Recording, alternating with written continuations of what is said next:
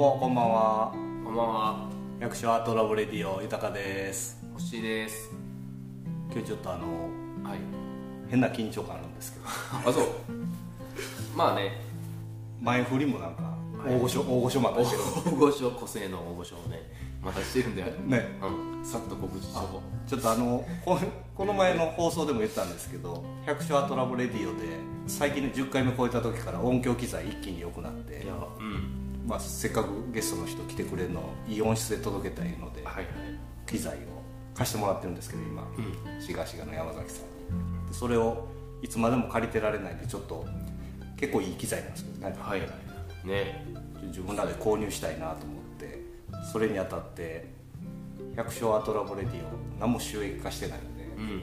ちょっとみんなの力借りれたらありがたいなっていうので自前クラウドファンディング的に T シャツとステッカーをねやっとアップしてうん。このあのお知らせのリンクにもちょっと貼らせてもらいますけどそこから入れるんではいはい。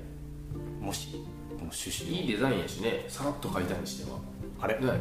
みんな気に入ってるよ。ほんま？うん。着てたらほらちょっと。いやもう百姓をやっぱり打ち出していきたいから何人かに可愛いって言われたしね俺の T シャツ。俺も全然知らん人に。言われたりしてるしね。いきなりね。まあただみんなが百姓っていう言葉で来たいかは分からない まあ。まあちょっとファッション的に。はい。逆に百姓をフォーカスしてほしいなと。はいうん。もしよければはい。応援よろしくお願いします。お願いします。ではい。すいませんお待たせして。今日はあの本日のゲスト。ゲストね、近江舞子の南浜で白庭園っていう民宿をやってる。はい今井さんに来ていただきました。はい。はい、こんばんは、えー、白庭の今井一郎です。こんばんは。お願いします。すごい緊張感ですあそう。いやなんか。いや。あもうフランクな感もうそうやな。なんで豊君だけこう緊張する？じ いやいやなんかもうすごいラフでニッチなこの若手のラジオにわざわざ出てくれることでありがたいなと。出てくれるってな。えでもでね言うてくれてるな、やっぱり。あ、いや。あ、声か。けてもらえるんや。ほら。いやでも今井さんはねやっぱず絶対話聞きたいっていう。だいぶ前から言ってたし。うん。え一回聞いてくれたんですよね。ほうほうほう。初回を。初回はね。ああちょっと何を言ってんのかな。感じのとこがあったけども。音質も悪いし。うん。俺らもだいぶ手探りで。うん。一回試しに撮ろうかでも聞いてたらあちゃんと真面目にやってるしあいい感じやんっていうのは思ったよ、あほんまっすか？うん、あとはねさっき言ったように もうちょっと何喋ってんのかもうちょっとはっきり分かると確かにね。いいなっていうのはあった、はいはいはいはい。うん。最近のね機械がいや機材がない機材良くなって本当音質良くなったから、うん。まあ多少話のクオリティは変わらないですねまあまあ。ゲストさんの話。けどね。いい話をちゃんと取ろうとそうです、ありがとうございます。こちらこそ、ええ。ありがとうございます。何を聞かれるのか心配ですけどいやーね今井さんも聞きたいこといっぱいあってあのリエディットっていうね、シガシがこのラジオも何回もたり出てくれてるあの最近この地域盛り上げようっていう人たちがメディアを立ち上げてリエディットノーソーツっていう放送でも何回か言ってるけどこの機材貸してくれてるカメラマンの山ちゃんが、まあ、編集長になってでそれでも今井さんも取材してもらってましたもんね、まあ、詳しくはそれもちょっとリンク貼っておきたいと思うんで、まあ、そっちの記事も合わせてうん。見てもらったら見てもらったらいいんじゃないですけど、この時はね彼がずーっと「どうなんですか?」っていうのを聞いてくれてたよね、はいはいでそれが改めて今から録音しますよっていう話じゃなくて多分、彼は普通に聞いてるやつをもう録音してたんやろねすでにほんで今井さんこういう形で文章仕上がってきましたって言って見せてくれてはいはい。ほなしっかり喋ってることあが載ってたのよ。あはい。やこれもうまいこと編集してはいはい。であと聞くとちゃんとプロのライターさんが編集してうんうん。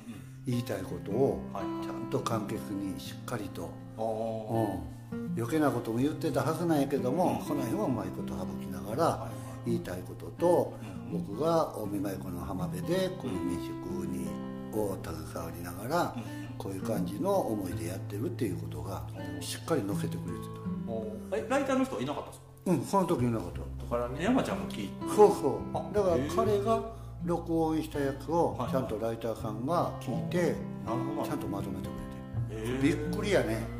すごいいい感じの記事。いいですよね。え？伝わる。そう俺が喋ったんかって。ラジオやとねその生の声が聞ける。からうん。その辺から聞いていくそしたら。ねこのもはやなんかリエディットと並行で並 行プロジェクトになってきてる。音声とね。そう個性けど、うん、確かにこうやって、あのー話しながらの収録っていうのと、うんそうやってライターさんが編集入るっていうのはどっちもいい部分もあるし、うんね。ね、やっぱりそういう部分ではうん。やっぱり生で、うんあのーまあ、あと後悔するなっていうこともあるかもわからないけれども 編集は編集で聞くけれども、でもやっぱりそれはそれなりにその時の雰囲気で喋ってるっていうことやから、うん。あの嘘喋ってるわけじゃないから、そうですね。それはそれで良さがあるんちゃうかな、うん絶対いや面白い。お音声メディア面白いよね人柄出るしうん。あるよなして。で逆にどん。な人が喋ってん。ねやろうって写真見たかったらリエディットに行ってもらってなるほどそうやね。あこういう環境かとかこん。な人か、うん答え合わせてそい。やほんなら僕聞きたいポイント何個かあるんですけど、うん。まず今井さんもここの地元じゃないですか、う、うん、でえ生まれもここで確定生まれてずーっとここ。あ結婚してしばらくはは両親と嫁や子供と一緒にここにあの民宿の中にプライベートの部屋持ってはい。一緒にいてたんだけれども、10なんかしばらく経ってだいぶ後になってからかな、うん。あの知ってると思うけどそこのうちの駐車場の入り口に、はい。あの自宅を建てて、まあこれはまあ嫁がやっぱりねあのここの商売とは違う自分の仕事を持ってるっていうことがあって、はいはいはい。その自分の仕事がオフの時がここがオンやっていうことで、うんうんねそうなるとやっぱり彼女としてはやっぱりオンオフがつけられない。うんやっぱりしんどいっていう部分が出てくるからどうしてもそういう家を持ちたいっていう希望はやっぱりあったから、もういくつすんの？っていう感じでだいぶせかされながら暮らせながら、そういうことで家建ててやれば彼女は彼女の精神安定ができるし、で僕は僕で適当な距離の中でここで仕事にうん。集中できるっていう、そういう部分ではうまいこといけてるんやろね、うん、え親御さんの代からやってはるんでそうそう。両親がここを始めて、うん、でそれから僕が20代後半ぐらいかなに母親がちょっともうここは主にもう父親も絡んでたけども、母親が中心に動いてたああそうなん民でただやっぱり母親がもうしんどくなっていったもうちょっと倒れてしまって。ーはい。で急遽その時は僕はあの市街駅前にね、うん。JR の国政線の市街駅前に古湯っていう喫茶店やってて。今井さんが？うん、まあ、これも最初はまあ古政線が開通と同時に。だからあの何年ぐらいですか？昭和47年か8年。もうちょっとへー僕が高校ぐらいの時に喫茶店オープンしたのかな。え今井さんがですかうんうちの親が、親が。うん、僕まだ高校生やった。なるほど。うん。お父さんがやった。はそうそうそうそう。あの商工会のあの建物の1階で、あそうなんですね。うん、だから今観光協会とかそうそう。隣。観光協会の子に、はい。今3軒あるでしょ、はいはいはい。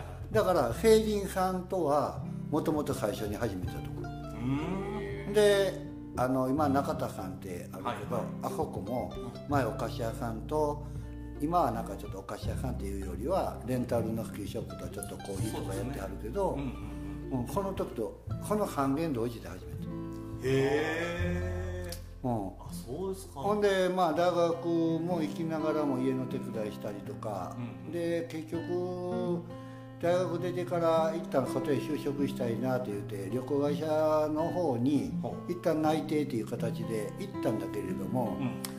やっぱあの個人の旅行会社やったんでねはいなかなか人間関係がすごく難しい状況でうんここでこれを一生懸命学んでこういう資格を取ってっていうことができるのかなとかいろいろ悩みながら、うん、ちょっとよその釜の飯を食うにはちょっとここは違うのかな。おで一旦引いて他にっていうこともあったんだけどまあまあその時喫茶店も手伝ってほしいとかなんだかんだあったから、でそのままずーっと喫茶店やってる間に今度はここの民宿のあれでさっき言ったように母親が体調崩してしまって。じゃあ誰がすんねんでちょっと帰ってきて手伝ってやっていう話になってからもうそのままずーっともうここ。ほらもう学校出てからずっと接客業いうか。接客でやってた。そうですね。ねえ。でもな基本的にねもう若い時はね若い時とか、まあ、中学ぐらいの人高校まではまあ何せ人嫌いやし集団の中に入るの嫌やしもう一人でいたいとかね。ほもうそういううそうっすかうんなんか信じられへんでしょ。信じられへん。めちゃめちゃ喋るしなんか一口や良さそうなおっちゃんっていう感じになるけど。当時はただ、うん、おかげで僕の高校行く時にねあのちょっとまあはぐれた話かもわからないけど、中学まではこの田舎っていうのは、幼稚園から中学まで、まあほとんど人変わらへんねんね。同じ顔ぶれでずっと過ごしていくと、人の価値観っていうのが、ん。客観的に見られるっていうのがもう固定化されるんで、自分が殻破った時に、うん。それを正当な評価として見てもらえ見てもらえるかどうかっていうのにはすごく違和感を感じたね。だから今井はこんな感じやってはいはいは言って殻が破りにくかった。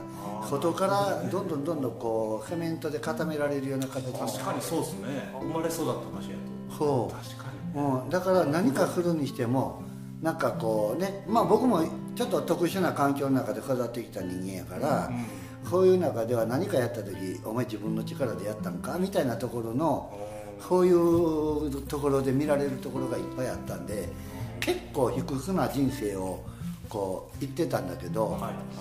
高校行く時に、うん、彼らとは違う世界の中でいっぺん行きたいなと思って高校も今の人たちが行くようなとこじゃない比較的行かないようなところを選んだというか、まあ、それとあんま勉強しなくても入れそうやなっていうようなところもあったんやけれども。エリア的にこの個性エリアですか？そう比叡山高校。ああはいはい。うん、で比叡山高校行った時にもう周りはまああの中学時代に何人かはいたけど、は一緒なんがもうクラスなんかなもう10クラスとかあるから全然もう同じところにもういないし。う、んでやっぱり今とはちょっと学校の雰囲気違うけど、うん。うんあの結構比叡山高校って昔から厳しいっていうか、そういう高校やったんで,、で特に有名なのが体育の授業がめっちゃ厳しいっていうそういうのがあってね。へえうん、でやっぱり自分から言うのもなんだけどやっぱり自分でハンディ持ってたっていう部分の中で、はい。自分としてはハンディを持ってるっていう感覚では生きてこなかったけれども、うんそういう部分の中で人の評価っていうのがあるある程度固定化されてた部分が、うんそこで自分がどう殻を破れるかっていうところでは、もう知ってる人がいないから、その何かこう要求とかあのこういうことやるよって言われたら、従わざるを得ない状況になるわけね。これあの聞いてる人わかんないんで今井さんのそのハンディのところがね、右え左手がそう左手のね肘の下そうそこから。そう1歳少しの時に病気で切断してあだからもう生まれ持ってじゃない。ですか生まれ持ってした一歳うんそうそあうだから生まれて1歳ちょっとの時にそういう病気にかかって、はい。今の医学では治ってたんだけどあ当時はちょっとなかなか厳しい状況で、うんうん。あの切断しないともうあの命に関わるということで、はいはいはもう僕が判断っていうよりは当然親がね、いうんうん。もうそうしないとあかんっていうことでそうですまあ、そういう中でやってきたからさっきの話につながっていくんだけれども、うんうんうん。あの自分もあ俺はこれができないとかね、うんうん、でみんなはあいつはできないんやからうん。た例えば体育の授業でも鉄棒でも、まあ、今はできひんねんから見学、僕はできないから見学。っほていうチャレンジも何もないわけはいはいはい、その今までの高校までのそう高校までの中では、うん。でも高校行っちゃうとまあそこをうんそうなっちゃうのか、うん。どうなのかうん。っていう部分の中で、なんか自分が変わりたいとかっていう思いじゃなくてもうとりあえずもういいやと開き直ろうと。うん。別に鉄棒やってできなくてうん。別に笑われたって仕方ないやんとうんうんでうん実は本当に偶然っていうかねあの鉄棒の授業もあったわけよやっぱり。で逆上がりなんてね今までやったことないわけよ。だから鉄棒なんてできひんと思ってるから中学の時でも小学校でも変わったこともないしがもう変わ変わらざるを得んから、まあ、みんなが逆上がり順番にやっとる中に順番が回ってきてこう鉄棒を持って「もうええや」と。でやろうと思ったらここの体育の教官が右腕とはい。左は左腕の手首で向くんじゃなくてはい。肘に鉄棒を引っ掛けてはいはそれで逆上がりをいしょんね。うんでやってできるやろっていうこういう言葉何にもなし。あできたの。でなんかこんな感じを横で見せるわけ。あもうやらざるをえんよな。うんほんで中には別にその腕がどうこうじゃなくてもやっぱり苦手なやつらはいるやん。ーはい。ね普通に。で彼らも何人かできひんやつらもおったわけよ。けどそれよりもまあ自分はこういう形で見せられると、まあ、ややろうとしたらできるのかなっていう思いでもうとりあえずやれやろうと。いい先生ですよね。そうやね。それほんまに差をつけずに。そう。ただめっちゃ怖い先生。顔に傷が入ってもうどこの組の人って感じ、うん、でも、うん、めっちゃ厳しいんやけれども、このなんていうの？舐めてかかったようなことは許してくれないけれども、頑張ろうっていうやつをどうこうしようというそういう思いを持ってる人は誰もいなかった。で逆に先生だけじゃなくてこういう同じ仲間たちもやんちゃくれも何もかもそういうやつに対してなんかこうちゃちゃ入れることは何にもなかった、うん、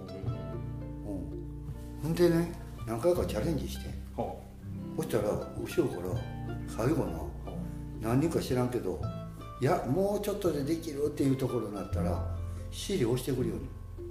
スッと。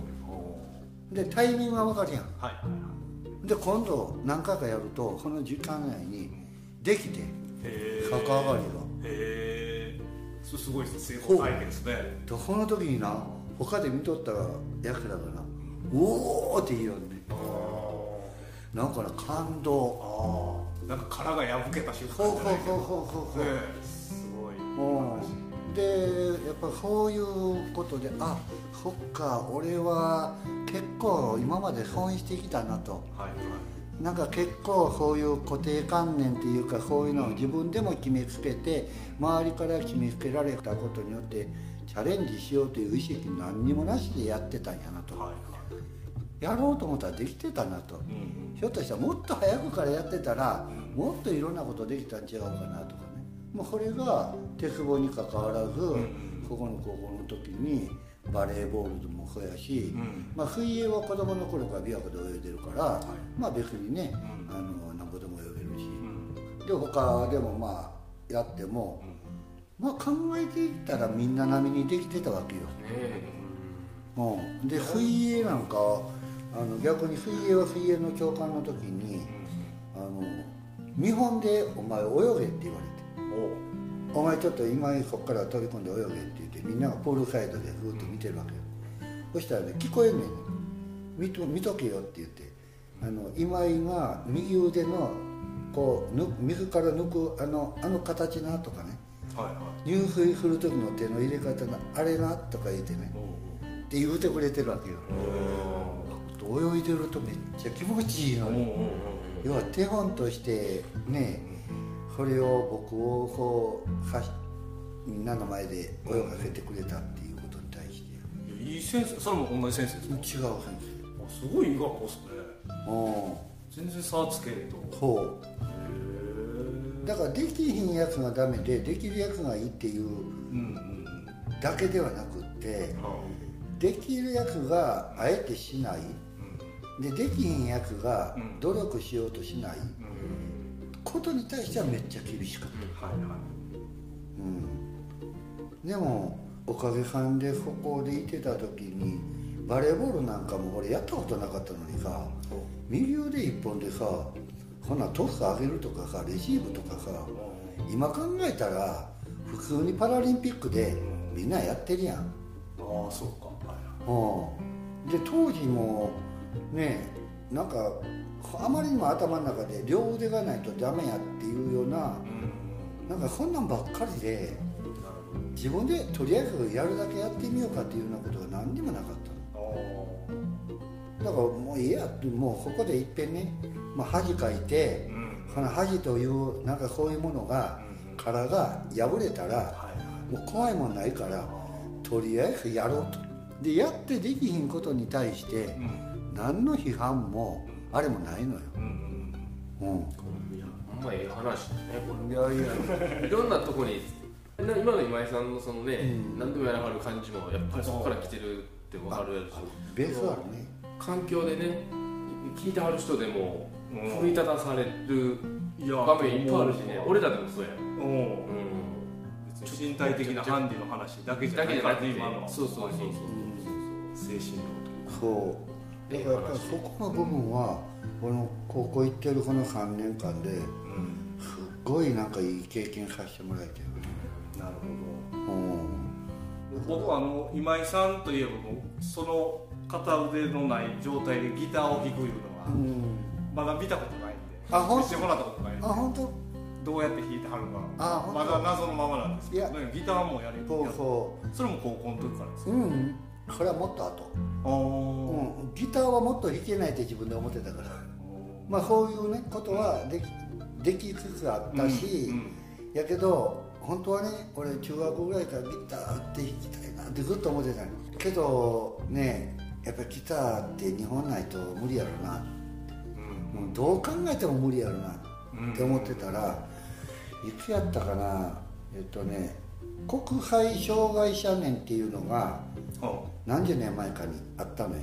はい。でその時にうん。あのある九州の女性でサリドマイドで両腕がもともとは薬の加減では両腕がちゃんとしっかりなくてあのこう本当に肩から先っちょにちょっとついてあるぐらいのはいはい。そういうまあ言ってみたらそういう病気でうん。あの先天性で生まれてきた女性がうん。あの何かの理由でもうあえてそういうふうじゃなくてもう両方なくしちゃった方がいいみたいなね。ちょっとそれは僕あんまり完璧あの簡単に喋っちゃうともっと深い理由がもちろんあったとは思うけれども要はそういうサリドマイドで両腕がない女性はい。が彼女が足ではい。ウクレレ弾いてんのよ。それが映画化されて「のりこは今」っていうね映画で。でそれ見た時にまた目から鱗で俺は何をしてんねやと。もうなんでここに行きつけへんたのかなとほんであの足で右足と右左足ではい。こう指で押さえながら足でピーってやりながら。あのちゃんと聞いてるだけやったら別にこうして両腕がない女性が足で弾いてるなんて思わへんの。これ見た時にねまたまたや。これはいかんと。これをチャレンジしひんっていうことは恥ずかしいと。で弟があのもうかかってないクラシックギターがあってでもうとりあえず人に聞かそうじゃなくてまずやろうと。どうしたらいけるのかなって思った時に、まあ右腕は押さえることが可能やと。あとその弦を弾くっていう行為に関してはその足でやる方がいいのかとかこの左腕を何か工夫してやればいいのかとかいろいろ考えたけど、じゃあまあ無難に考えた時に左腕の肘より先っちょで切断してるからはい。何か工夫すれば何かができるんちゃうかなってふっと思って、うんでいろいろそういう工夫っていうものはやっぱり生きてきた中でやっぱりそれぞれの工夫をしてきてから人並みにいろいろやれてくれたよね。うん。うん、だからよう考えた時にまあやっぱり男性がさ若い男性の一人暮らしってさ、まあ、めっちゃ部屋汚いやんか。まあ綺麗好きな人もいるけど、で偶然これ取ってきてた話じゃなくて、食い刺しというか食った後のアイスクリームのプラスチックのスプーンが突っ込んであった時にこれってスプーンの柄のところを腕にくっつけて何かで止めたらほこの拭くところのスコップみたいなところがはギターのピックの代わりになるのかなとかね。でとりあえずはやってみようと。ってやったら綺麗な音は出ない。ただ抑えられる音が出る。ができた。で次に綺麗な音を出すにはどないしたらええねんって言ったら、うん。やっぱり楽器屋さん行ってギターのピック買ってくるのがええのかなと思って、でギターに関しての知識も全くなかったんで最初エレキのギターのピック買ったりとかこう普通のクラあのアコースティックギターのピックでもいろんな種類あるやんかがあんねん。それ買いやがっていっぱいブワーッとそうフィンって言うてペラペラのやつから太いやつまでいっぱい買ってきてやったけどあのフィンっていう一番薄いやつ。はい。あれが、まあ、バリバリと余計な音もするんだけどあっていうのは左腕でこうやると繊細には弾けへんねんね。ギターの弦に当てる時には。い最初はコントロールがなかなか優しく弾けるとかじゃなくてとりあえずバンと力任せに弾くっていうそういうあれをしてるんで、うん、その時にフィンのピックがパリンって割れて割れた時にシャリンって言うてちょっとこうなんていうの先っちょが割れてとんがったやつが偶然この力加減と何かでその普通にこう弾いてる音に近い音が出てこれはひょっとしてと思って。ほんであえて今度は芯に先っちょにわざと爪切りとかなんかでちょっと傷入れんの。ほんでやったらシャンシャンっていう音がまあ綺麗ではないけれどあのアイスクリームのスプーンよりはめちゃめちゃ綺麗な音が出せるようになって。でこんなこんなで工夫したらまあなんか知らんけどなんかどんどんのめり込むやんか。で要はまあ音は出る。けど実際ちゃんとした曲を弾こうと思ったらやっぱりいろんなコードを覚えなあかんやんか。とか。誰にも教わってないんです誰にも分かってあ途中でちょっとやりかけた時に実は比叡山高校の同じ同級生のやつで仲良くしてたやつがあの誰にもギターやってるなんてあの言ってなかったけど高校卒業してからの話やけど卒業してからも仲良かったからちょこちょこ家に遊びに来とったから。で僕の部屋にギターが置いてあるからおかしいななんでギターが置いてあるんやろうなと思ってたと。で最初はあんまり聞かへんて「あこれ誰弾いてんの?」って言って「いや実は俺ちょっと練習してんねん」って言ったら「いや俺も実はギター弾いてんねんか」って「一緒に弾けへんか?」って。そこからややっぱり弾いてるやつに教えてもらうとどんどんちょっと良くなるのよ。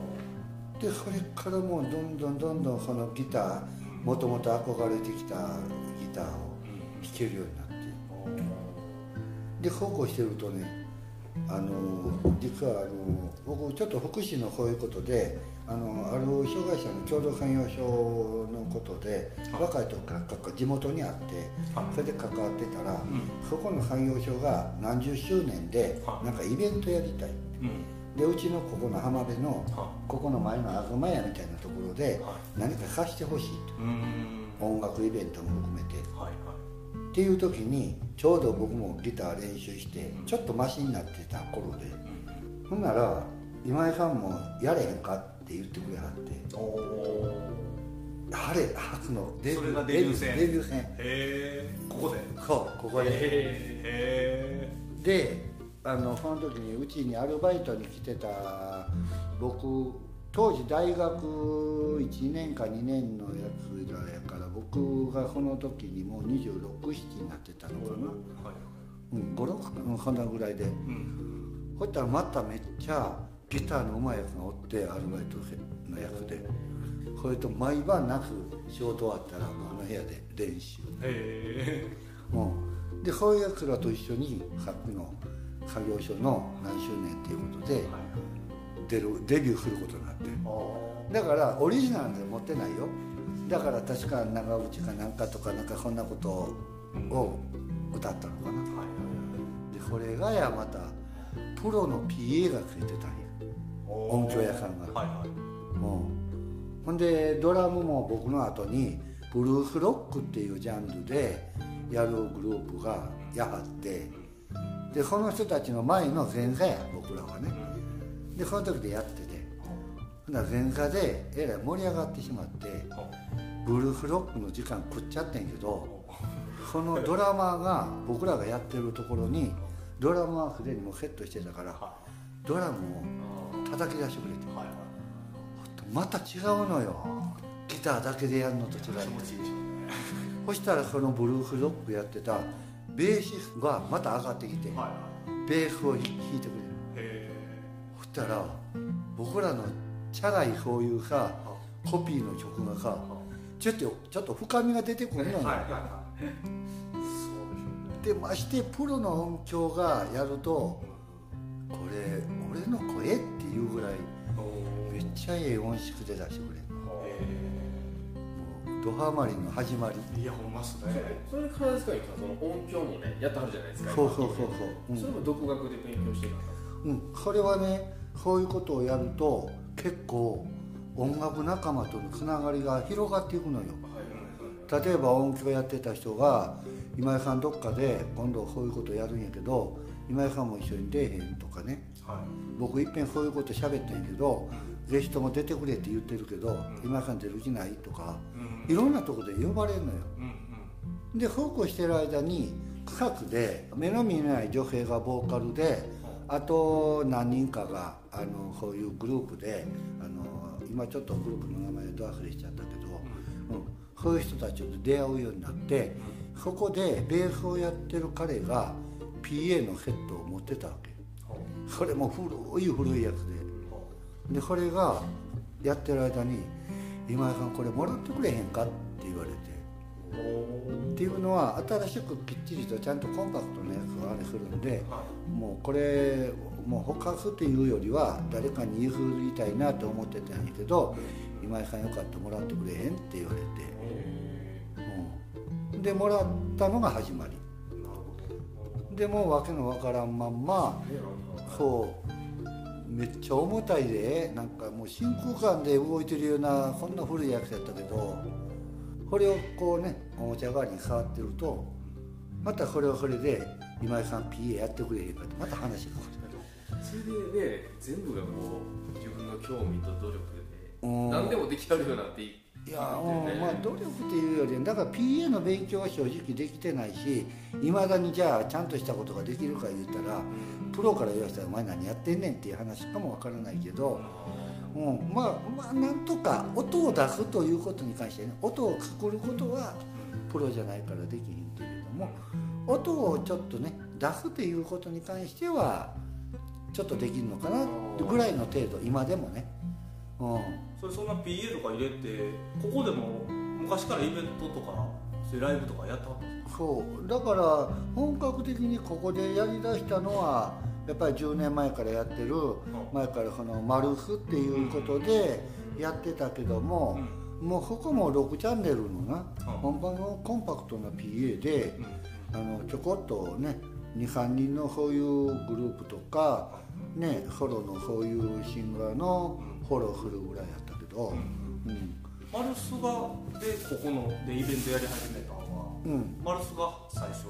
そうそうイベントとしてはね。ああそうなんですね。うん。ただ PA としてはそのもっと前からい。ろんなとこからあの声はかかった。うんうんマルフやってる間にね実はプロからねオファーが来たんや。プロのアーティストか今井さん PA やってらてお桑名春子さん。くあのお兄さんが桑名はあの正宏っていう、はいはいはい。セクシャルセクシャルなんとかバイオレットナンバーワンとかの妹さん。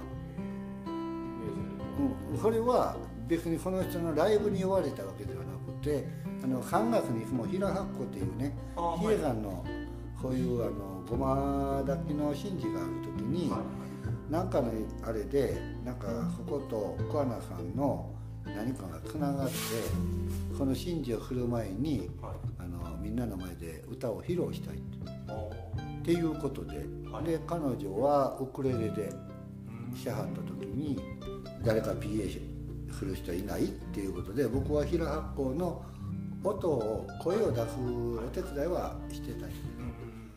じゃあ今井さんやってよって言われて「いや僕は絶対無理です」ってプロの方ができるようなこういうものではないですって言ってんけど家まで来はって「今井さんやろう」って言って「大丈夫大丈夫」って言って「いや絶対にダメ」って言って、うん、もうプロの人をできるとかもうこんなもことは絶対無理ってやってんけど「大丈夫」って言ってえらいのをなんかもう言われてね、どんどん言われるとさ調子に乗ってこねんな。こんだけ言われたらって思ってんけどまああの結果的にはむちゃくちゃ後悔したっていう話なんやけど。あそうなんね。うん、やっぱりやっぱり彼女もプロやからやっぱり自分にの納得する音が欲しいっていうことで今さんこうやってああやってこうやってとかいろいろ言われてももう自分の限界超えるあのリクエストが来るわけよ。うん、っていう感じで。やったんやけれどもまあ最後はちゃんとね「うん、ありがとう」って言ってもらえたからよかったんやけど。まあでもねよくよく考えたらまあこれはまあ大きな失敗というか、まあ、恥の上塗りもしてきたかもわからないけど音楽に関わるだけでこんだけまた人とつながれるんやっていうことを思ったらいや人と付き合うっていうのは難しいけど難しいばっかりでもないよなと。自分がやりたいっていう思いと一緒にやろうよっていう思いがつながったらどんどん広がっていくなっていう思いはした、うん、だからあの最近でこそねみんなあのアーティストの子たちもね「あ今さんも一緒に歌おうや」ってまあまあ結構冗談で言ってくれるけど今は正直あんまり最近ギターも変わってないしもうギターの指なんてもうとんでもなくやわな指になっているからあれやけれども昔は結構あのほんまにしっかりと。まあ今から今からっていうか今やから言えるけどまあまあ音がちゃんとしっかりと。結構やり込んだそう。でギターももうここまで来たら今井さん自分のギター持った方がいいよって言われて、ほんで1985年に、えー、と大阪の天王寺にアポロっていうところがあってそこの楽器屋さんであのそこでいギター作ってくれるからい大阪の人に紹介してもらって。作ってもらって。で当時はいろんな、まあ、ヤマハっていう大きなメーカーもあるしはヤイリさんっていうところのうん。そういうギターとかいろんなギターのあれを言ってんけれども今ヤイリさんでそういうことができるかもわからんから今さんここにオーダーを出して作ったらいいものができるかもわからんよって勧めてくれて。ただオーダーの作り方わからへんからじゃあどういうギターが欲しいかを言ってくれと。でこの紹介してくれたアーティストが自分でちゃんと全部チェックしてオーダーしてくれたらそのギターが来たわけよ。えギターでそう。そう矢入りのギターが。本気ですね。今今もあります？今もちろんもちろん。結構頑張って。あんまり安くなかったけど頑張って、うん、それ作ってもらって。っていうようなね音楽に関してはほんまにそういうなんかいろんな付き合いで、はいはいはい。だからイベントなんかでも、うんねアーティストの人だともうほぼほぼほぼもうみんな僕より若い人たちばっかりやったけどなんか、うん、すごくいい関係が結べて、うん、ありがたいなと。今のそのイベントここで結構ねやってくれて、ん。オーガナイザーもやっぱこういう琵琶湖の際のこの最高ロケーションで、やっぱイベントやらせてもらえるところってそんなにないですよね。よね。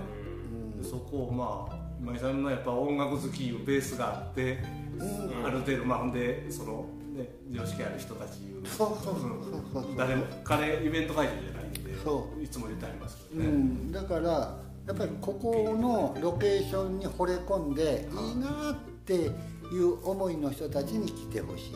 うん。ただただ騒いで好き好きなことやってじゃなくて、まあ、それも悪くはないけれどもイベントするんだったらやっぱりこの思いをできるだけみんな一つにね例えばビーチがあのいつも綺麗でやってほしいなとか、で楽しむにしても自分たちだけがただ楽しめばいいんじゃなくて、他の人たちが来ても何かそれぞれ別に楽しんでるんだけども、ああっちもいい雰囲気でやってるよなっていうねそういう景色でやってくれた方がいいよなっていう思いは正直持ってるし。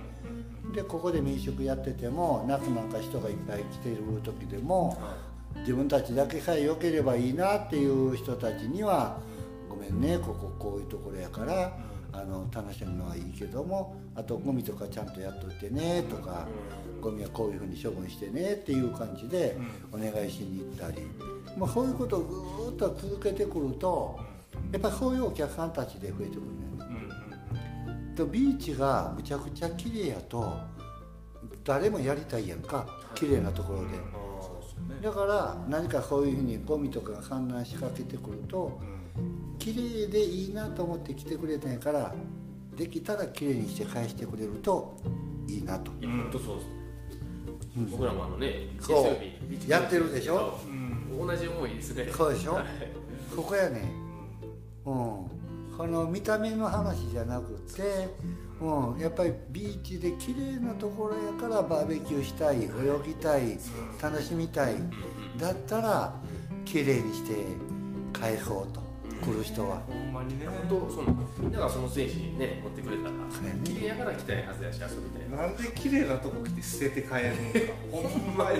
もう俺らもそのい怒りをなくやろうって言ってて、うん。ずっとそれはもうねマンビビマンデービーチクリーンアップ始めた時から言ってるけどやっぱもう捨てちゃう人は一定数絶対いるっていうのを受け入れてそれを文句言ってネガティブな感情を自分の中に渦巻くよりかはもうそれで代わりにそういう人は一定数いるのもしょうがないって受け入れて拾ってあげる人の人口を増やした方が結局やっぱり自分らもポジティブで入れるしそっていう感じやけどやっぱりたまに出るよね。うそう。なんでここ来て捨ててまうんやろ。ほんまになほんまにわからんいう感じやね綺麗やから来てんのになんでこうして汚して帰るのって。あれだけはほんまずっと理解に苦しだからここも中にはあるよ。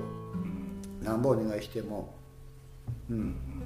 もうその時は僕もそうだしアルバイトそうででおとりあえずまずビーチ掃除しようと。って言ってだって行くけど前ほどにゴミは落ちてない。うん。な夏場でも。うん。いう思うほどひどくない。うん。やっぱ綺麗にしてると次の綺麗な状態を呼びますよね、ほんまに、やっぱそこにゴミ捨てようっていう気になかなかね。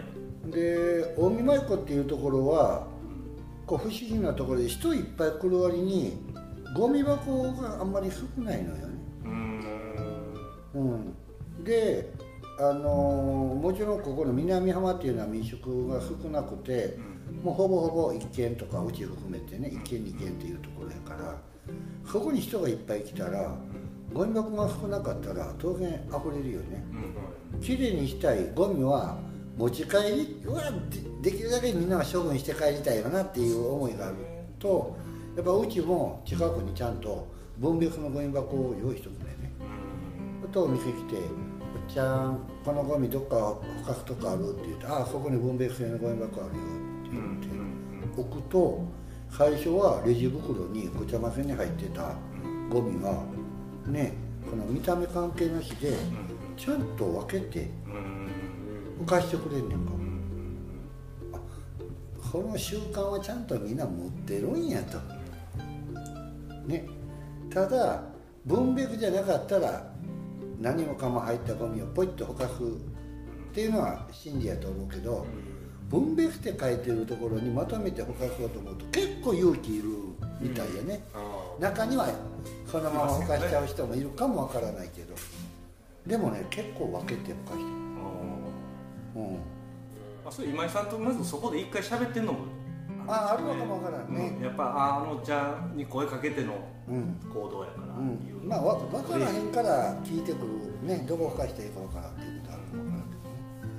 だからまあなんかそんなこんなで同じパターンとは限らないけれどもうちの前のビーチでゴミが散乱してることはほぼほぼない。ね綺麗ですよね。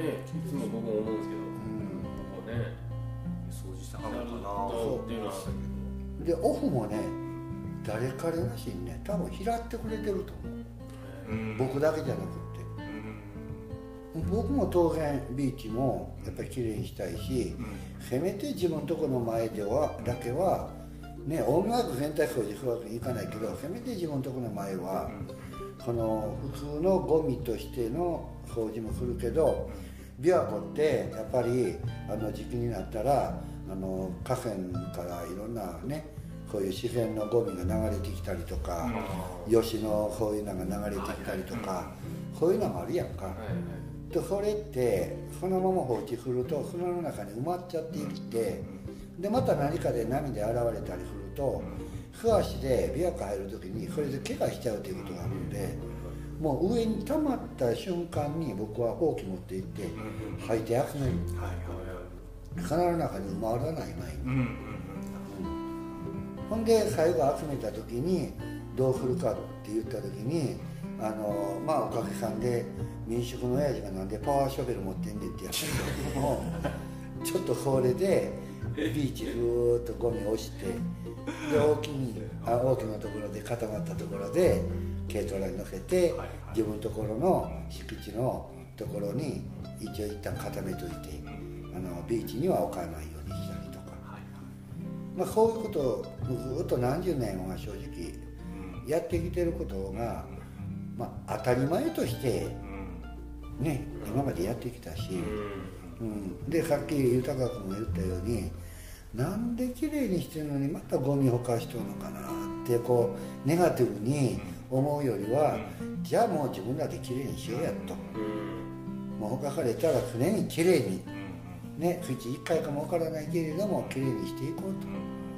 でほと同じように、なんでまたほかすのじゃなくてもう落ちてたら拾う、うん。そうですね。